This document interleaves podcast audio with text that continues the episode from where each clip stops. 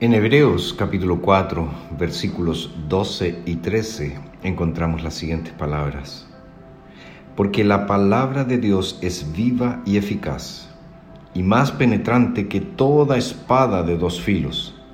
Penetra hasta partir el alma y el espíritu, las coyunturas y los tuétanos, y discierne los pensamientos y las intenciones del corazón. No existe cosa creada que no sea manifiesta en su presencia. Más bien, todas están desnudas y expuestas ante los ojos de aquel a quien tenemos que dar cuenta. Tenemos dos eh, necesidades espirituales básicas. La primera es eh, conocernos a nosotros mismos, descubrir quiénes somos, quiénes somos realmente en la presencia de Dios. Y como acabamos de leer, es la palabra de Dios, es la escritura la que revela eso, porque ella penetra hasta partir el alma y el espíritu y discierne los pensamientos, las intenciones de nuestros corazones. Cuando la palabra de Dios se presenta en el poder del Espíritu, somos, somos forzados, bajo la influencia del Espíritu Santo, a vernos a nosotros mismos tal como somos en toda nuestra pecaminosidad. De esa manera, al descubrirnos a nosotros mismos, nos damos cuenta que somos pobres en espíritu. Lamentamos nuestros pecados y nos humillamos delante del Señor. Pero todos también tenemos otra necesidad espiritual aún mayor.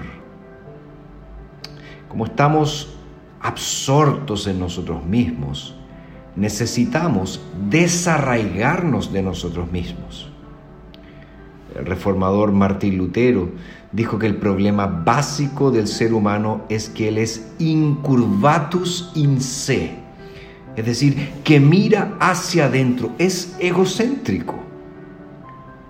La obra de Dios, al darnos el verdadero conocimiento de nosotros mismos, no pretende aumentar este egocentrismo, sino por el contrario, es la manera de debilitarlo, y finalmente destruirlo.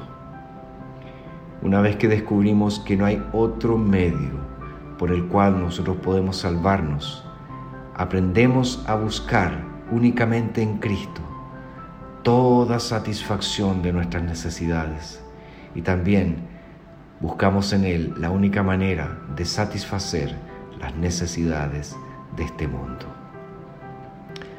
La palabra de Dios ha penetrado en tu corazón has sido expuesto a esta palabra de tal manera que te ves realmente como eres.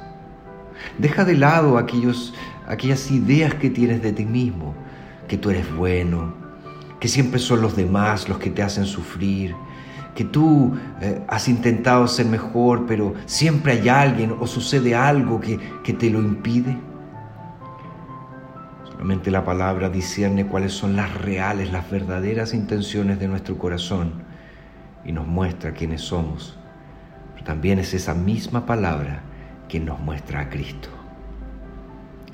Dejemos de estar mirando hacia adentro. Dejemos de ser egocéntricos y miremos a Cristo, su gloria, su salvación.